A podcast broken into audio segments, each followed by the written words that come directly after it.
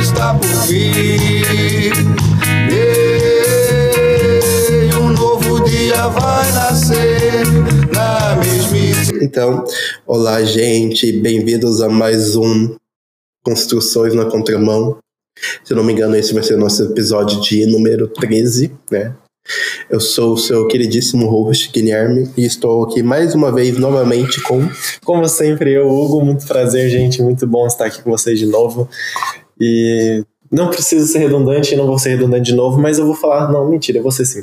É, eu adoro esse, esse, esse quadro nosso, né, porque, como sempre, a gente traz pessoas justamente para poder mostrar para vocês o quão rico é poder construir na contramão né? O quanto que a gente pode aprender com os outros, com os outros que são amigos, milhares, não importa onde essas pessoas vão estar. Né? Então a gente traz aqui pessoas queridas pra gente. E mais uma vez estamos com uma pessoa muito querida. Tá. Que é a Simone. Por favor, Simone, se apresente pra gente, por favor. Olá, pessoal. Bom dia, né? É, meu nome é Simone Sibili, né? Hoje eu falo aqui enquanto psicóloga, psicóloga clínica, né? Que atua com social é, atuo já em outros, setor, em outros setores também, atuo com cultura, é, arte, criação, uma, uma produtora que projetos sociais. É, mas hoje eu acho que o meu discurso vai estar, a minha fala vai estar voltada para a minha prática clínica, né? E como tem sido essa prática nesse período. Vamos lá. Bom, eu acho que são mais delongas, né? o que nós tínhamos combinado de conversar hoje, né, é exatamente, né, o que esse fazer clínico, né, te proporcionou, né, como pessoa, né? Você poderia falar um pouco mais sobre isso? Sim.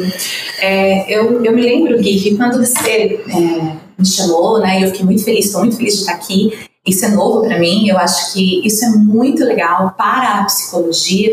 A gente vê é, muito trabalho aí de pessoas dizendo muitos textos aí, nada contra esses textos já prontos, mas eu acho que a psicologia é isso, é o fazer, é o dia a dia, é a troca.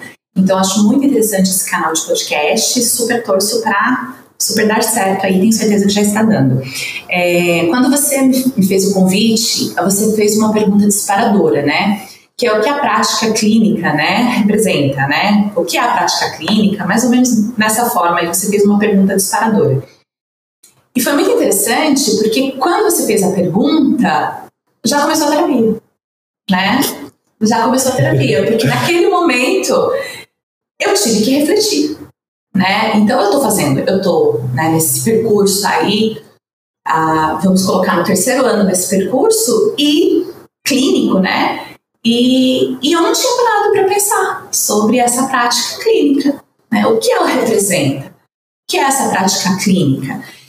E aí eu entendo que já é uma pergunta disparadora, é o que acontece em terapia, e foi uma das coisas que me fez é, me apaixonar pela clínica, ou me envolver cada vez mais, ou descobrir cada vez mais a clínica é exatamente isso, né? Quem me conhece, né, sabe que eu venho de um campo social, que eu venho de um campo político, que eu venho de um campo da criação, né, trabalho com projetos. Mas a clínica nunca tinha me ganhado, né? Não é uma coisa que eu tinha vislumbrado fazer, atuar com essa prática clínica. E quando eu cheguei, né, com o meu primeiro paciente, com a segunda, minha terceira, eu fui me encontrando na clínica, eu fui percebendo o quanto a clínica é potente, não só para o outro, quanto para mim também. Então, a partir dessa pergunta disparadora, a gente já começa, que é essa prática clínica, né? O que ela representa, né? E aí eu descascando, que é o que a gente faz em, em sessão, a gente põe a pessoa para refletir, porque às vezes é uma pergunta, às vezes é uma pergunta que faz total diferença para aquela pessoa. Aquela pessoa para e fala assim: Nossa, é, o que é esse casamento para você? Pessoa para, né? A pessoa sabe exatamente os momentos em que ela em que ela quer se separar, os momentos em que aquilo ativa nela um despertar, mas ela não parou para refletir o que, que o casamento, o que, que a instituição casamento representa para ela né? E aí é o difícil, né? Esse é o difícil, quando a instituição representa outras coisas para além do estar com aquela pessoa. Então, representa a maternidade, representa a família, representa a religião, representa suas crenças, representa todos os valores construídos que estão enraizados. Então, o problema não é exatamente se a pessoa é legal, se tem defeitos, ou se, ou se a pessoa é chata ou tem defeitos, ou se a pessoa é maravilhosa e eu não sei por que eu não gosto dela. e sim toda a representação que o casamento representa para aquela pessoa. Então, para mim, a pergunta é a prática clínica. Né? Então, a pergunta faz com que é um espaço onde você é, eu nunca imaginei que uma pergunta pudesse fazer, ser tão forte, né? Então, é naquele momento, e às vezes, é, o que aconteceu, mais ou menos o que aconteceu comigo quando você fez a pergunta, você perguntou, eu não tinha a resposta. Eu fiquei parada, assim, pensando, assim, olhando. Tanto que eu demorei para responder. Eu falei, não, peraí, agora eu vou ter que refletir. Vocês lembraram na semana passada que a gente gravou sobre. Foi o quê? Culpa, culpa aí? Tempo, culpa, culpa e tempo. Aí o Guilherme também falou: Ah, mas e, e o que que era o que que era culpa? Não lembro, eu, eu travei. O que, que era tempo? O que, que era tempo? Eu travei, eu falei: Não, eu tinha certeza no que ia falar, mas depois eu. Não, isso aí, esquece. Eu fiquei tipo: Verdade, eu não tinha pensado exatamente sobre o que falar sobre tempo.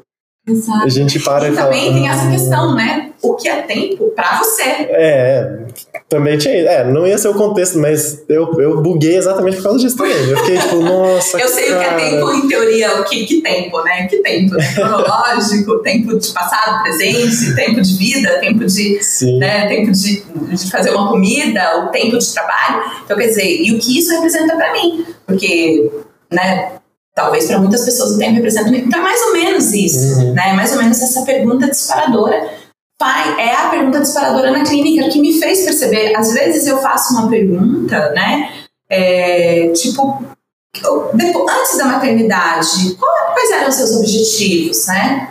A pessoa para e fica pensando. Então, esse pensar, esse espaço para pensar, para refletir, a partir de uma pergunta disparadora, a partir de uma pergunta, a partir de uma conversa, a gente não faz no dia a dia, né? A gente está ali no nosso dia a dia, a gente está no automático, a gente está fazendo nossas coisas, sobrevivendo a Uhum. essa sociedade predatória, né? Nesse Brasil 2022, Nesse que vai ficar Brasil pior. 2020. Calma, calma, calma, calma, calma, calma. É, você falou que tá há três anos e não era o objetivo estar na clínica, então, Não. a priori. Então, como é, por que, que você começou, então, clínica? De onde surgiu? Literalmente porque foi, eu fui convidada Uhum. a, a fazer clínica, né? Literalmente, assim, foi, foi algo assim. Eu estava com os meus projetos sociais, trabalhando com outro projeto que eu já, já estava atuando, estava com outro projeto da LASA, com as meninas, né? Então a gente já estava desenvolvendo cartilha, já estava fazendo outras coisas, estava com aquilo que me toca, e de repente a, a, o, Alan, a- o Marcos falou assim para mim: se tem uma paciente, se atende ela, ela tá precisando muito tal. Aí eu falei, tá, vamos, vamos, vambora. E uma. E de repente foi assim, eu, eu, eu costumo dizer que a clínica me, me, me, me engoliu, assim. Porque assim, na sequência já a própria paciente já mandou um outro, você não atende? E quando eu vi o Alan começou a atender, eu já, se você não atende tal pessoa, e de repente a Adriana, se você não atende tal pessoa. Então, todos os meus pacientes, basicamente, foram indicações. Então começaram a me mandar, e de repente a Andréia me mandou um, e de repente a Bárbara me mandou um, e de repente a Ana Luísa me mandou um, o Hugo me mandou uma. Então, quer dizer, e foi. A clínica foi acontecendo, então não foi algo que eu sentei e planejei, como que eu vou captar pacientes, como que eu vou fazer, como que eu chego até eles. E eu fui, fui, eu fui aceitando, eu fui fazendo esse movimento, eu fui aceitando que era um movimento que estava me chamando, e eu fui também percebendo o quanto a clínica ajudava os meus pacientes, né? Isso também foi uma coisa assim. é, eu, eu me lembro que uma vez a gente estava num barzinho comemorando. Não lembro o que, um amigo secreto. Eu não sei se você tava, não sei se você tava. Acho que sim. Que eu tirei a Andréia, inclusive. E aí eu me lembro que a Andréia, eu falei assim, gente, eu preciso ir embora, eu preciso dar conta dos meus pacientezinhos amanhã. Eu acordo 8 horas da manhã. E aquilo eu fiquei pensando, mas eu não tinha uma dimensão do que seria dar conta desses pacientezinhos, né? E é mais ou menos isso. O quanto a clínica também foi me trazendo esse senso, não que eu não tivesse esse Uhum. senso de responsabilidade e de dedicação, mas era um senso muito mais voltado para o grupo. Então, quando é grupo, é muito mais aberto. Você não tem uma pessoa direcionada, Uhum. você tem um grupo. Então, não é que você não tem uma responsabilidade, mas é muito mais fácil lidar. Mas quando você tem uma responsabilidade com um outro, né, com outro ser que está diante de você, aberto a te contar, né, as suas frustrações, as suas dores, as suas alegrias, é outro lugar. Então, é uma responsabilidade. Uhum. Então, eu fui assumindo essas responsabilidades e fui percebendo que caía, que eu dava conta, fui vendo que aquilo era para mim. eu conseguia fazer algo, eu conseguia auxiliar de alguma forma o processo daquela pessoa e, e auxiliar mesmo, né? Eu, eu não sou responsável por nenhuma mudança que o meu paciente não queira Sim. é, realizar, né? Não, não, não tenha realizado por ele mesmo. Uhum. Mas eu auxilio, eu auxilio, eu sei do meu papel ali, eu sei do papel que eu tenho, inclusive na, na, nas perguntas certas para que ele faça as reflexões que ele precisa fazer. Para que sim, ele chegue às conclusões que ele tem que chegar e aí sim ele perceba o que eu faço com isso agora. Uhum. Né, que é o grande, que é o mais difícil, né? tá, eu descobri que é isso, isso, isso, isso. E agora? agora? É. O que eu faço? Eu sempre falo que fazer te- terapia é algo muito estranho, né? Porque você paga alguém para a maioria do trabalho ser seu. Né? Mas a gente precisa do outro. Eu É. precisei de você para questionar a minha clínica. Sim. Eu precisei da sua pergunta. A sua pergunta me fez parar. Será que eu pararia aqui sozinha, né? Sentado, tendo que fazer as coisas, fazer relatório, fazer projeto? Disse, Será que eu pararia para fazer essa, essa, esse questionamento? Não, eu não pararia. Então eu, eu, eu paro a partir do outro. O outro me põe para refletir. Né? Então, assim, clínica, essa pergunta disparadora fez, fez total sentido quando você fez, na hora que eu refleti. Que é, essa é uma descoberta clínica, né? E aí, lógico, você tem o espaço de reflexão, é, o espaço de fala e de escuta. E aí as pessoas falam assim, nossa, mas eu tenho escuta com a minha família, eu tenho escuta com os meus amigos, eu tenho escuta. Eu falei assim, mas é uma escuta, fenomenologicamente falando, é uma escuta sem julgamentos. É diferente. A pessoa, porque o amigo ele vai falar assim, meu, você tem que terminar com essa pessoa, né? Você tem que terminar. Você acha que racionalmente o paciente que entra em sessão ele não sabe que ele precisa terminar com determinadas pessoas? Aquela pessoa está fazendo mal? Aquela pessoa não, não é que a pessoa seja um monstro e o outro é o certo, não existe certo e errado, mas na relação aquela pessoa está se sentindo mal, está sendo ferida. Você acha que o paciente não tem essa noção? Uhum. Então não é um lugar para ele chegar aqui e eu falar, olha, você precisa terminar com essa pessoa. Isso ele sabe. Eu acho que, né, algo que eu sempre comento, né, é que é errôneo nós pensarmos o, o ser humano como um ser racional, né? Porque basta, por exemplo, você pegar alguém com anorexia, né? Você vai, você senta, você explica para ela que essa pessoa tem que comer. Se ela fosse um, um ser racional, obviamente teria que comer, né? É racional, tem que comer, né? Não, né? Mas aí você percebe, né, que nós não somos seres racionais, né? Porque aí essa pessoa não vai comer. Isso. Por mais que você sente, explique que ela tem, né? Pra continuar a vida dela, né? É racional, lógico. E não é assim, nós não somos racionais, nós somos muito mais seres afetuosos, né? Movidos por afetos, né?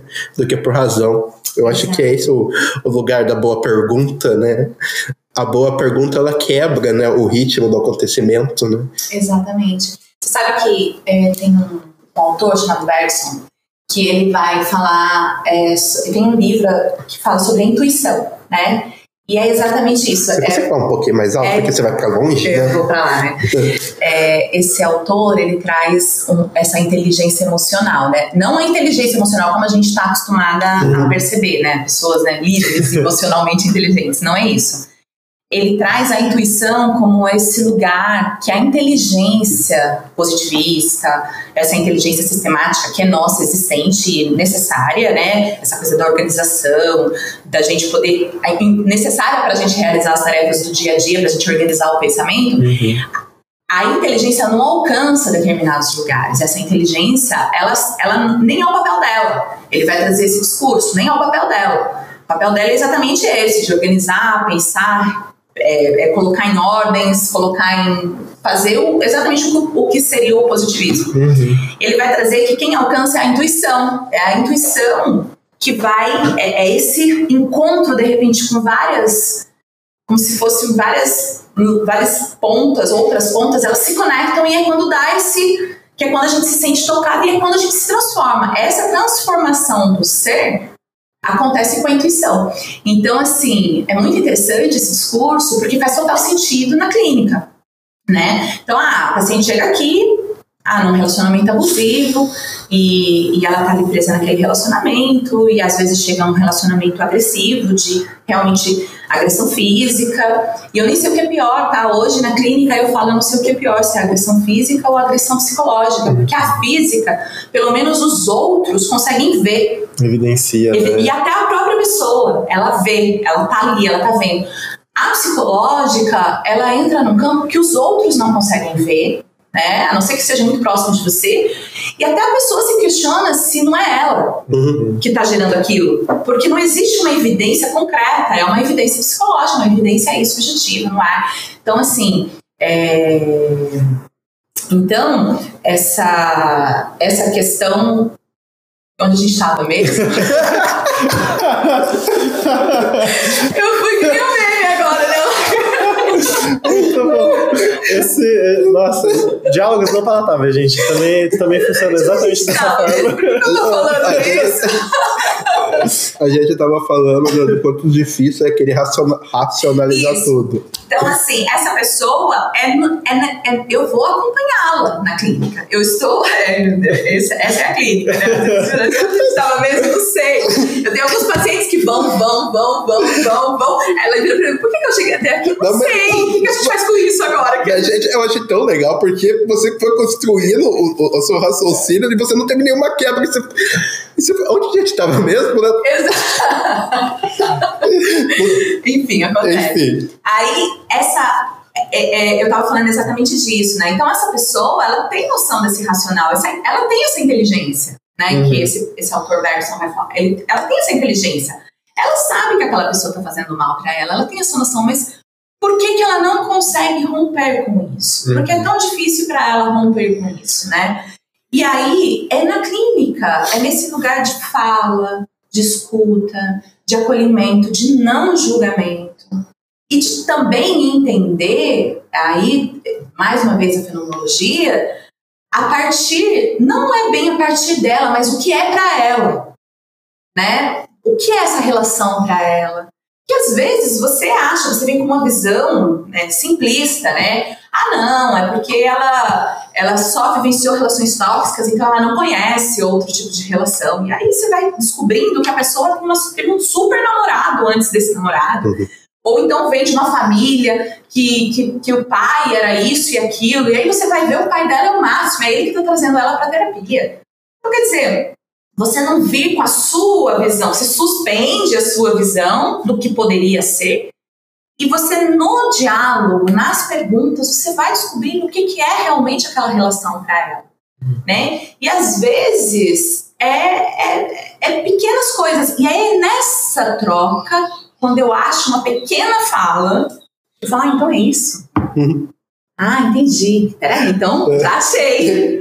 então É, eu vou aqui. Eu acho assim que quanto mais eu vou, eu vou, eu vou crescendo na- minha prática, né, que o papel de um bom psicólogo, de uma boa psicóloga é prestar atenção. prestar atenção.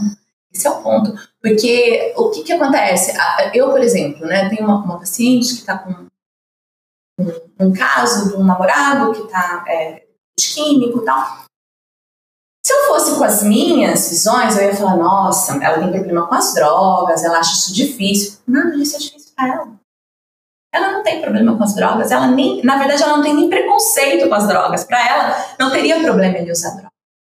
O que pega é outro lugar. O que pega, de repente, é o abandono, é o não se comunicar, Uhum. é, é o se sentir preterida frente à droga em determinados momentos. Então não adianta eu ficar falando de como a droga destrói, de como a droga. Né? Não é o lugar, porque não é o que vai atingir. Uhum. Agora, se eu for no lugar do abandono e a gente levar a conversa para esse lugar, porque eu percebi que isso é um ponto de ruptura, que talvez ela se agarre nisso para poder. É, um, é mais fácil Uhum. para essa paciente se perceber. Então, assim, é, é, uma, é, é, é- é um caminho, é um percurso. E aí não é, não é numa mesa com amigos ou num bate-papo. Ali você vai ter acolhimento, com certeza. Uma pessoa, eu sempre falo, sai daqui, vai para um amigo, vai tomar um café, vai, vai receber carinho, vai receber amor, vai receber afeto, porque ali sim é troca. É troca que vai servir para você. Mas não é a mesma coisa.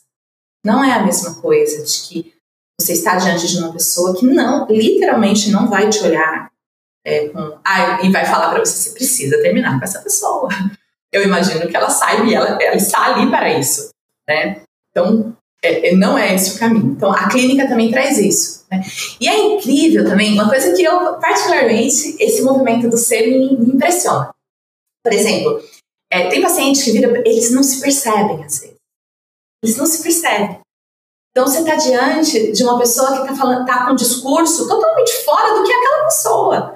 Então você fala assim, nossa, essa pessoa não está se percebendo.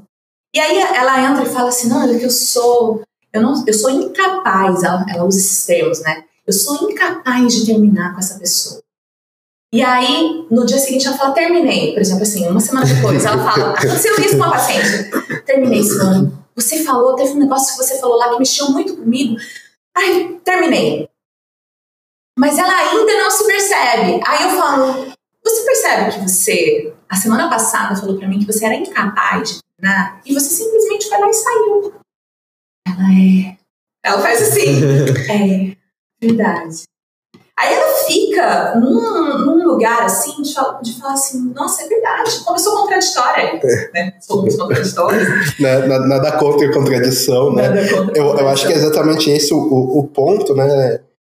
Das identidades construídas, né? Porque a gente se limita a muitas coisas, né?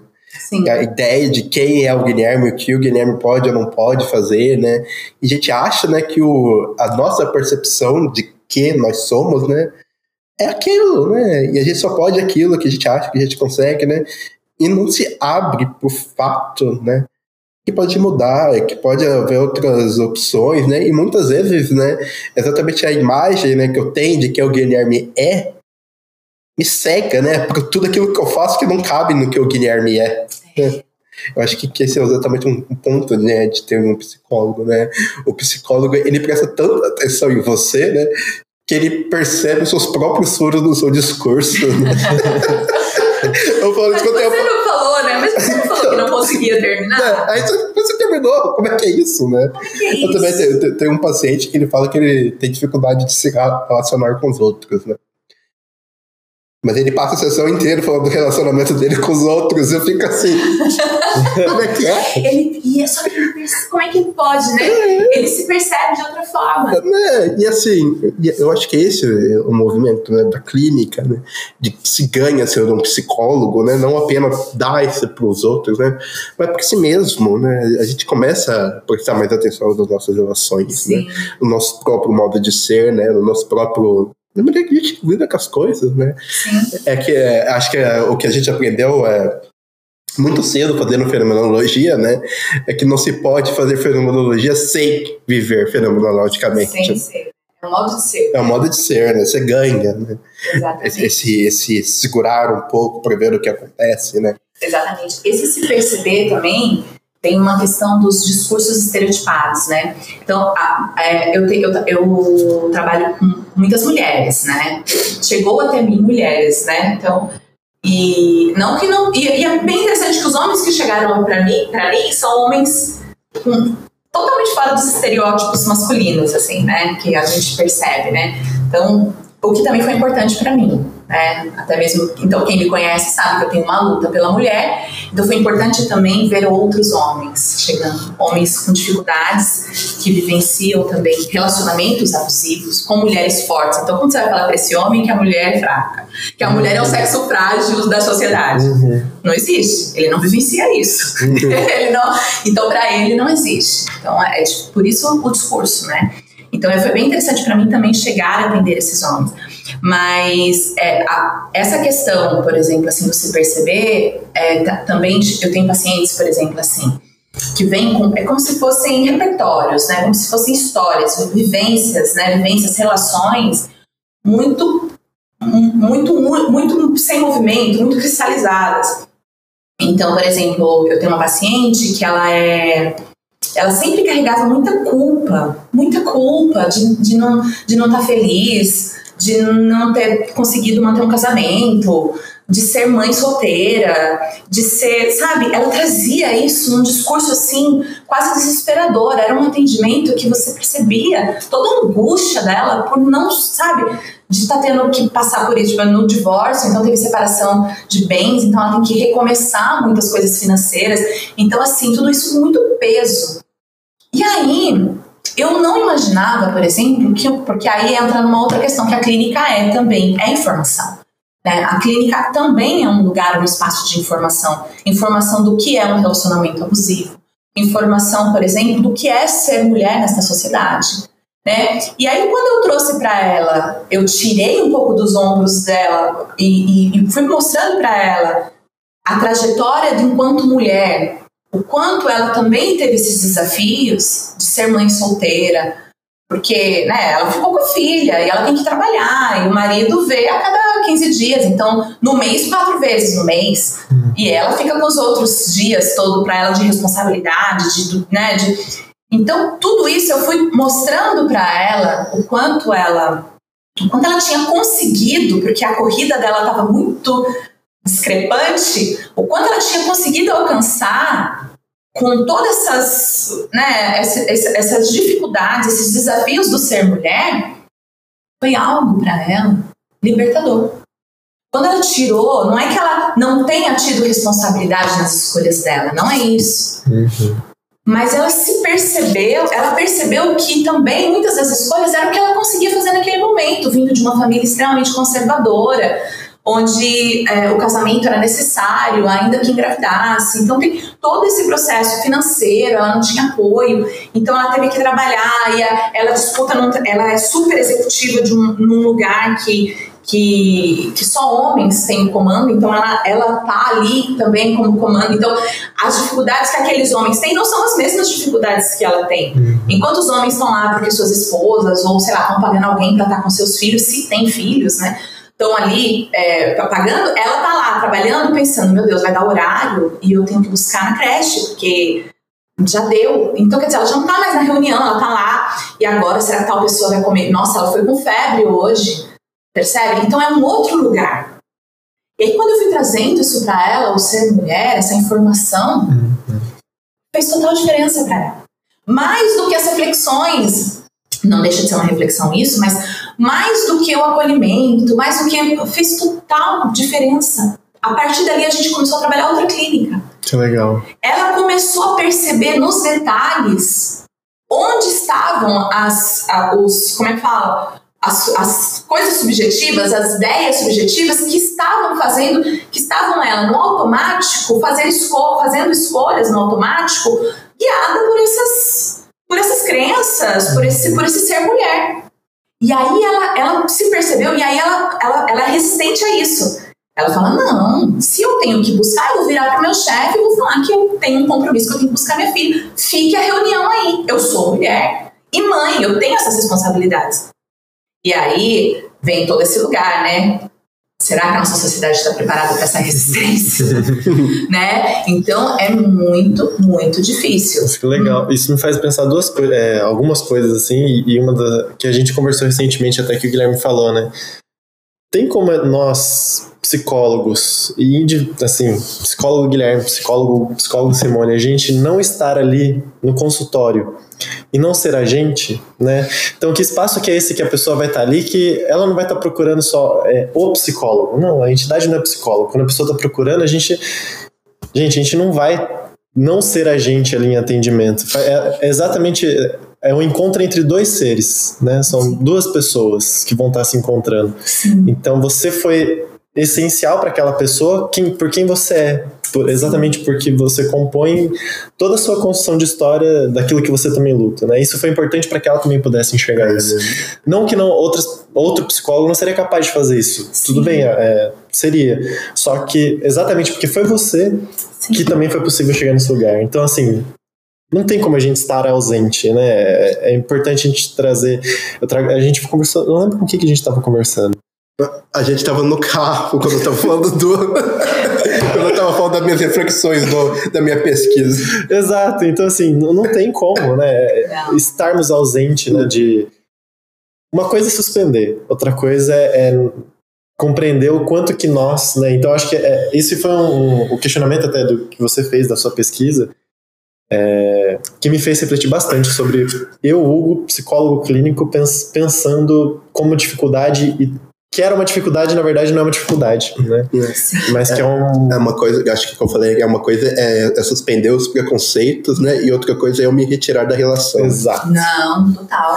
Não tem como. Não, né? Eu, eu acho que, assim, que, que eu, resumindo o que eu quero falar, né?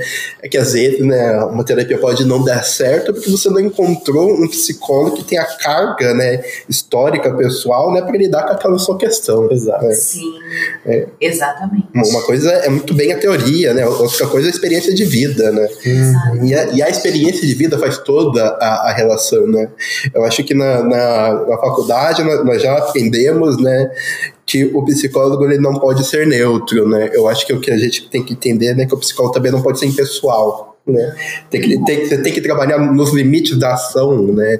Do, do quanto, né? Suspender todos os seus preconceitos, das suas cargas, das suas bagagens, né? Para acessar aquilo que o outro te mostra, né? E o quanto há momentos, né? Que dá aquilo que você é pro outro, né? Sem ação terapêutica. Exato. Total. Total. Fez isso que vocês falaram faz total sentido para mim. Eu não consigo. Não consigo estar na relação ali. Uma relação muito.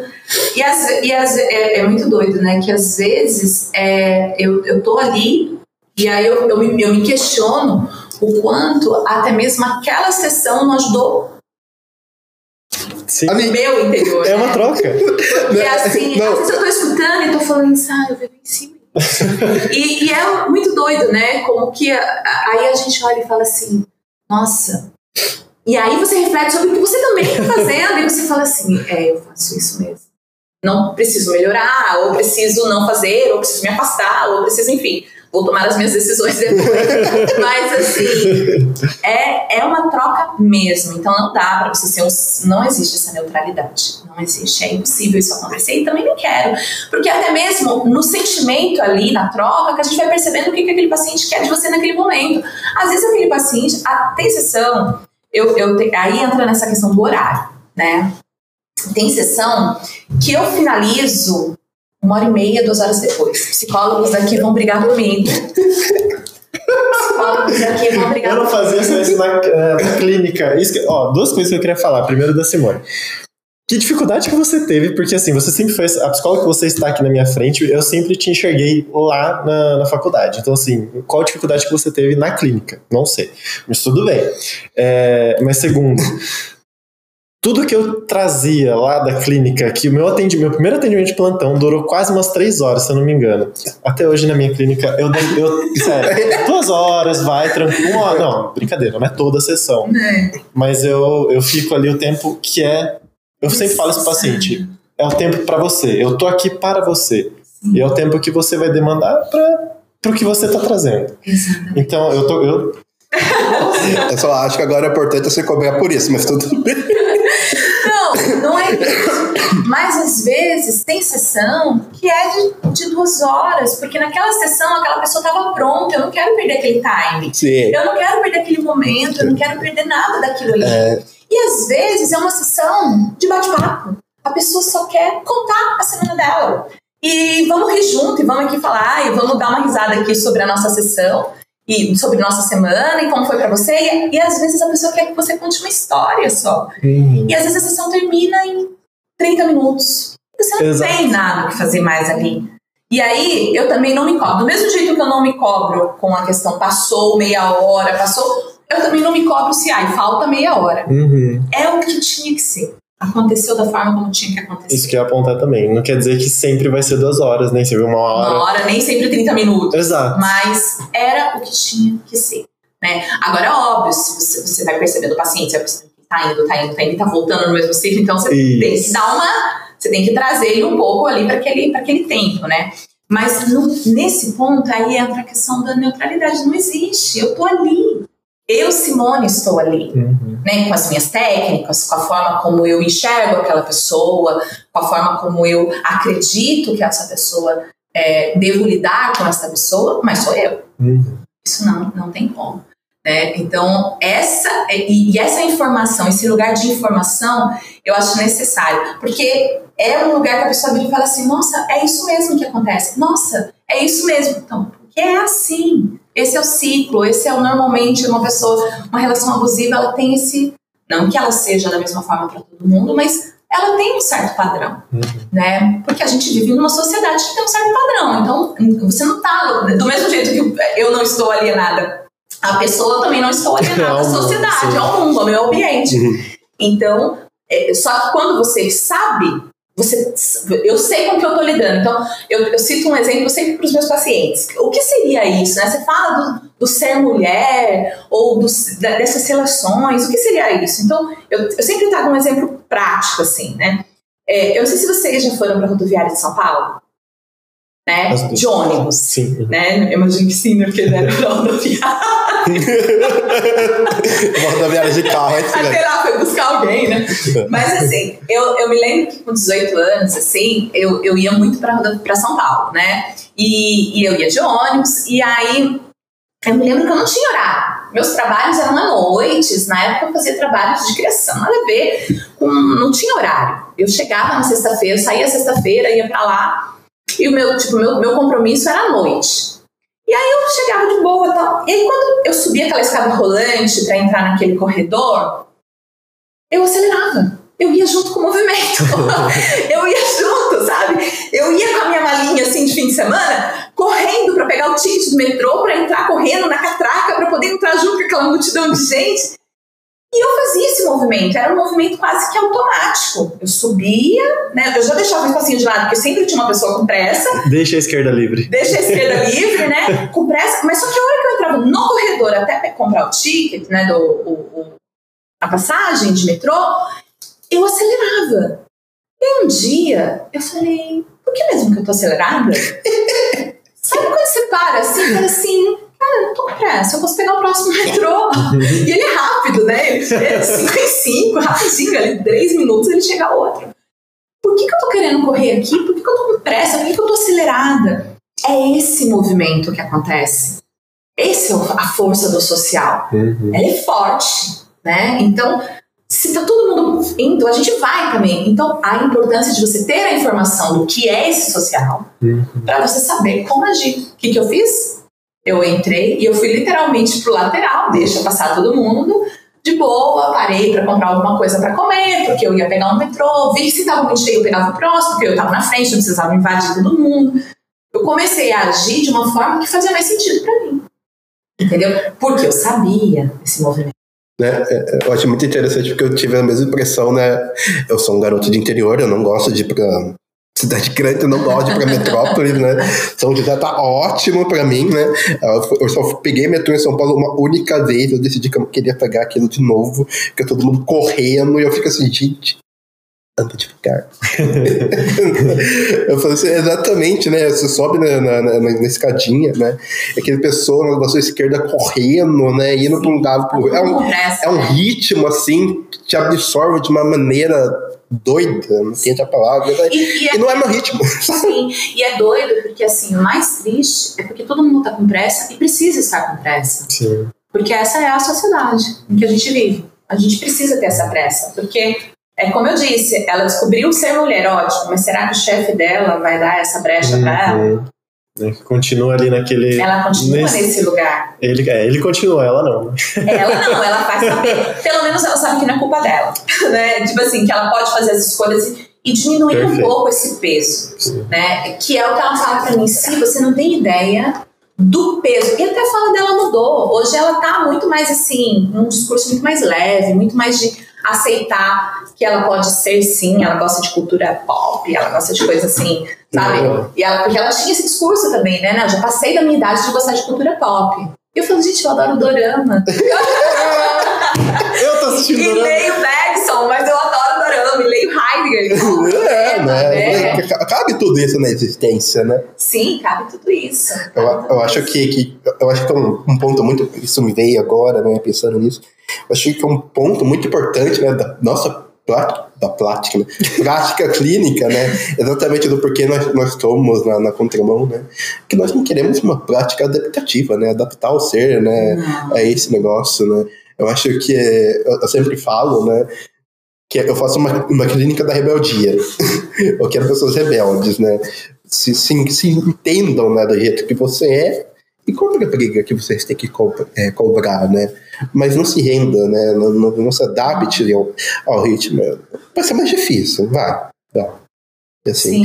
Mas certas brigas aquilo que nós somos vale a pena ser compradas, né? Que eu acho que é um pouco do que você conseguiu dar para sua paciente, né? Você fez ela se perceber e, isso, e nisso você fez você você fez ela, você fez ela muito complicado, né? Vocês juntas, né, conseguiram enxergar as lutas que eu podia comprar e lutar. Né? E lutar. Como e qual lugar era o lugar de resistência? Quais culpas cabiam só a ela, é. né? Quais responsabilidades eram só dela? Lógico que ela tem o poder da escolha, mas assim, é uma escolha, tem, não pode ser uma escolha, tem que ser uma escolha consciente do lugar que eu estou, do que eu consigo alcançar. Não pode ser uma escolha assim, ah, não, não gosto disso e pronto. Ela não pode escolher, quer dizer, ela pode, ela pode escolher não ser mãe. mas, mas o que é isso para ela? É, né? Tem um peso muito maior, uma culpa muito maior, então não é tão simples assim. Hum. É, é, é, na verdade, é fazer escolhas conscientes. Né? Então, é, as pessoas chegam muito na clínica com muitas culpas né? Eu falo assim, vamos buscar alguma coisa interessante, um hobby, qual é o seu prazer, né? E aí a pessoa fala assim, leitura. Quando eu chego na leitura, leitura é um exemplo bem clássico, assim, né? A pessoa fala assim, não, eu não consigo ler. Será que você não consegue ler ou será que o livro não te alcançou? Né? Por que, que você traz só a responsabilidade para você? São duas pessoas, é o autor e o leitor. Por que, que é só sua responsabilidade de ler? Será que esse autor te alcançou? Eu tenho livros que eu faço assim, eu compro, começo a ler, e aí fica ali. Antes ficava ali olhando para mim e só me trazendo culpa. Aquela coisa, todo mundo leu esse livro. Né? Todo por que, que eu não consigo ler esse livro? Eu não consigo ter um tempo para ele, eu não consigo. Aí eu comecei a refletir, eu falei, não, esse autor alcançou um monte de gente, mas não que ele não seja bom, mas não fez sentido para mim. Não. Então, peraí, fecho o livro e guardo, ou dou, ou faço. Eu não vou ficar com ele ali só me jogando na cara a minha incapacidade de lê-lo. É. Né? Então, assim, é mais ou menos isso. Então, a pessoa traz muito para si só. Né? Então, ela, tá, o livro é um exemplo clássico, porque ele também não chegou em você. Uhum. Né? Você não chegou, você não conseguiu, não, não fez sentido para você. Fez o exercício de comprá-lo, de iniciar a leitura, mas ele não te alcançou. Então significa que ele não fez sentido para você. Essa é uma pergunta que fala assim: Mano, você fala muito de sentido. Assim, o que é sentido? É o que é fácil. Você faz com facilidade, você faz com. Você vai com facilidade. Você está indo para o trabalho no sábado, você já está triste porque segunda você tem que trabalhar. Uhum. Isso sempre, numa, né? Precisa refletir se você está no trabalho certo, né? Agora, se você tá, é fácil para você, não que o trabalho seja fácil, mas tem momentos difíceis, mas não é tão pesado, não é uma coisa que no domingo você já tá sofrendo o dia inteiro porque segundo tá acabando o domingo, né? Então, o que é fácil é porque faz sentido. Então, é, é, porque é fácil ler um livro, fez sentido para você aquele livro. Uhum. É fácil assistir um curso, porque fez sentido. É fácil assistir um, um escutar um podcast, assistir uma live, fez sentido aquela live para você. Então, o que é fácil é o que faz sentido. Então, a clínica também, também é isso. E essas descobertas é só na clínica, você, porque é muito no encontro com outra pessoa. Como se fosse um espelho, assim, você e a pessoa ali, sabe? Você tá trocando, você tá jogando com ela ali, né? Então, isso você só descobre na É uma descoberta. É, é o que eu sempre digo, né? Psicoterapia individual, de individual só tem um nome, né? É. No mínimo, tem duas pessoas em risco ali, né? Pra se descobrir, né? Exatamente. E quando você para pra perceber, nasce sempre um mundo por trás de todas elas, né? Exatamente. É isso, eu acho que a, a, clínica é esse lugar de descoberta, de busca de sentidos, de informação, esse espaço de fala, uh, um lugar de, com a pergunta certa para você refletir exatamente o que você vai fazer. Então, assim, é, esse lugar onde não é um, uma busca pela racionalidade, mas uma busca pelo ponto exato, pelo momento, pelos atravessamentos que estão fazendo aquilo. A pessoa fala assim, assim, nossa, mas você não vai muito pro passado. Também tem isso, né? A pessoa chega psicanalística total pra mim, esperando uma psicanálise com teste na amnésia e tal. Acontece muito isso, tem os estereótipos da, da terapia uhum. também. Você vai fazer um teste? para saber a minha personalidade, né? Você não vai fazer, você, você, é, você não vai perguntar sobre meus pais, essa sua pergunta já revela bastante sobre você. Você quer saber sobre? O que, o que você tem para me dizer sobre os seus, seus pais? pais. É. Já que você está trazendo, né? O que, que seus pais são para você? O que, eles, o que você quer falar sobre eles? Né? Então vem com isso, né? Porque e aí é muito interessante. E aí é um trabalho da, do, do psicólogo, eu acho, enquanto enquanto profissional, né? As pessoas elas não sabem que a psicologia ela tem as psicologias. Né? As pessoas pensam que todo mundo tem a mesma técnica, que todo mundo pensa da mesma forma. Muitos, tá? Alguns vêm super informados. Mas muitos não sabem disso, não sabem. Então, é, é, é, é, você também, enquanto psicólogo, a necessidade de você também criar o seu. Deixa eu te falar, não é isso, né? Eu, eu, eu só trago o passado se, você, se o passado se faz presente.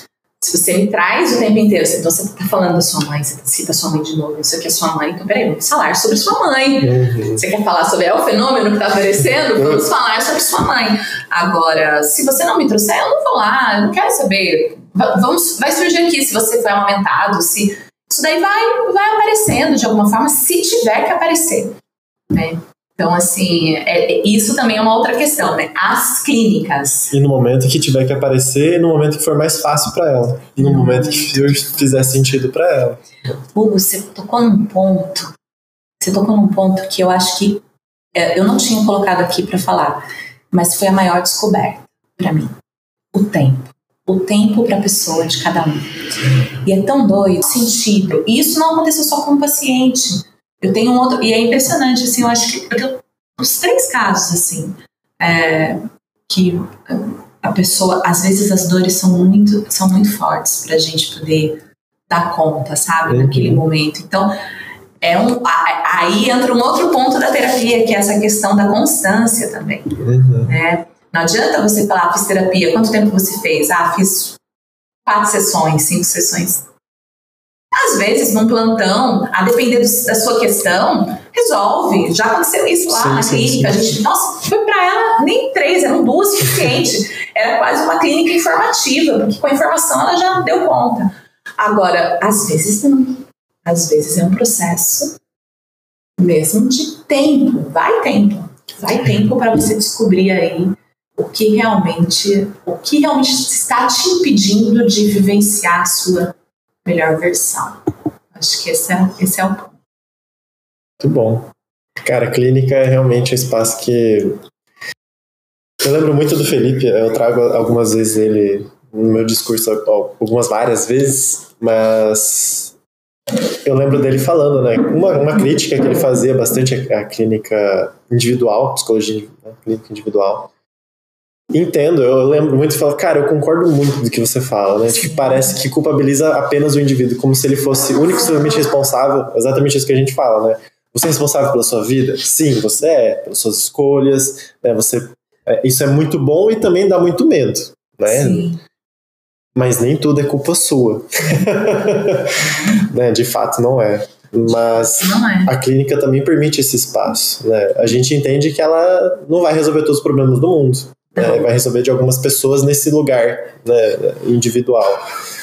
Mas entendo que realmente né, a sociedade é quem acaba por produzir toda a grande parte desse sofrimento. Né? Sim, não dá pra gente naturalizar o discurso. Então, por exemplo, para mim, a clínica, para mim, o, o, o meu trabalho enquanto psicóloga tá bem claro, assim eu tenho um trabalho na clínica, eu tenho um trabalho na clínica, que eu tô ali com o outro, que é importante para mim, enquanto psicóloga, até mesmo para eu entender esse sujeito, para eu compreender, para eu me, me formar melhor enquanto psicóloga. Mas não dá para eu ficar isenta da minha sociedade. Então não dá para eu só fazer aquele trabalho clínico. Eu preciso atuar para derrubar essas, essas questões que eu sei que está afetando as nossas meninas, eu sei que está afetando as nossas mulheres, os nossos homens, as nossas crianças, nossa sociedade em geral. As nossas relações está afetando. Então, eu preciso, eu estou vendo casos explícitos de racismo, de machismo, de homofobia. Então, eu estou ali, eu tenho meu material humano ali, a minha troca, mas eu fora dali, eu preciso lutar para que isso seja derrubado. Eu não posso simplesmente falar, ah, é isso mesmo que acontece, então vamos aqui uhum. fazer escolha, vamos resistir aqui juntas. Uhum. Não, vamos.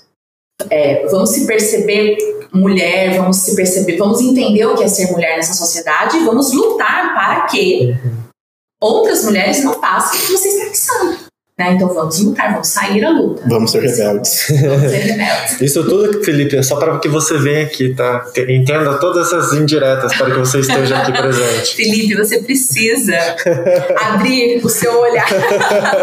então, gente, eu acho que tivemos uma ótima conversa, né? E a Simone pediu, né, para terminar esse nosso encontro com um poema de autoria dela, né? Sim. Sinta-se à vontade, querida. Acabando. É, aqui vai longe, né? O espaço clínico. É, na verdade, esse, esse poema, ele, ele foi, essa poesia, né? Ele foi feita exatamente a partir do principal questionamento que as pessoas me trazem aqui, né? Ah, eu estou aqui, Simone, para me conhecer. Eu quero saber quem eu sou. E de tanto eu ouvir o quem eu sou, quem eu sou, quem eu sou, eu, eu criei essa poesia que eu acho que faz total sentido para a clínica que eu ofereço também, né? E que eu acredito.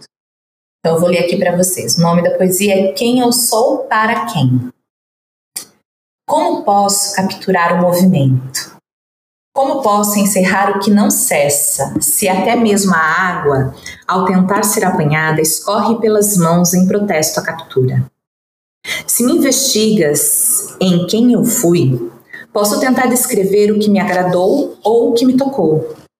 Posso tentar rever os atravessamentos insignificantes da minha existência que não produziram memórias, ou até, quem sabe, posso realizar uma releitura daqueles que me marcaram, pois nem mesmo o passado talvez eu consiga agarrar. Mas quem eu sou não me serve como resposta para as múltiplas possibilidades que eu posso ser nem mesmo garante a existência frente ao porvir, uma vez que desconheço os adversários, não avisto quais batalhas resistirei ou fugirei, nem vislumbro todos os amores para saber como irei beijar, abraçar, olhar e sentir. Qual caminho me será elucidado e me garantirá inspiração? Quantos olhares negarei e ainda assim sentirei? Qual cena me fará despertar dos silenciamentos provocados por minha alienação? Até mesmo agora posso sentir o movimento do despertar que não pode ser descrito e capturado pelas palavras. Não me pergunte quem eu sou. Nada é o que eu posso oferecer. Prefiro a angústia do vazio frente à cristalização das palavras que definem e recortam, pois é no incômodo da angústia que me movimento e no vazio da nadidade que qualquer forma posso ser. Não aprisione minha existência com suas durezas. Quero ser inteira para coincidir, sem medos. Quero ser livre para criar.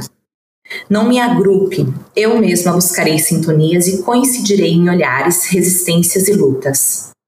Quem eu sou para quem? Não me apresente a finitude quando me foi dado o infinito ser. Acho que é isso. Maravilhoso, não? Eu, pelo menos, me senti muito tocado com essa sua fala. Sim. Só agradecer, Simone. E apareça aqui mais vezes. Ah, vocês também. Vamos fazer mais encontros como esse. Tenho certeza que a gente ainda tem projetos aí para realizar juntos. Obrigada pelo convite. Que isso, a gente e Sucesso. Obrigado para nós todos. Muito obrigado por terem vindo aqui. E é isso. Até uma próxima, gente.